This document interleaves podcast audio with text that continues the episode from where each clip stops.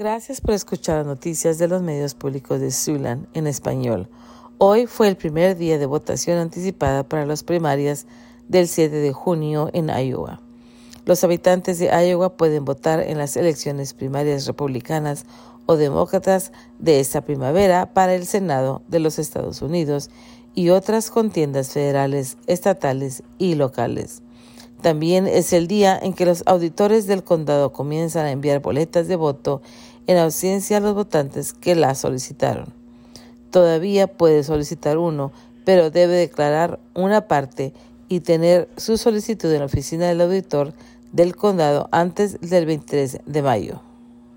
Los legisladores de Dakota del Sur aprobaron por unanimidad un informe que determina que la hija de la gobernadora Christine Noem recibió un trato preferencial mientras solicitaba una licencia de tasador de bienes de raíces en 2020.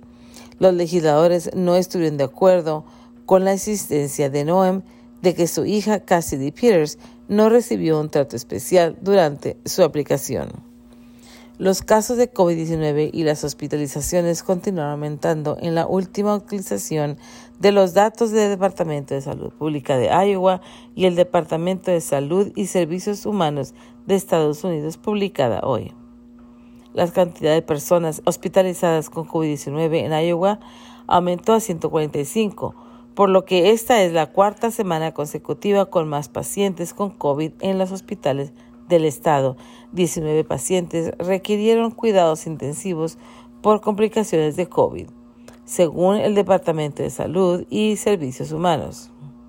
Una demanda por trata de personas presentada por 14 estudiantes internacionales de Chile contra Western Iowa Tech Community College ha sobrevivido a una ronda de desafíos legales y se encuentra en un tribunal federal. Los acusados en el caso incluida la universidad, han negado haber actuado mal. Las agencias de protección ambiental de Estados Unidos han anunciado subvenciones Brownfield para dos ciudades más de Iowa para limpieza de sitios peligrosos.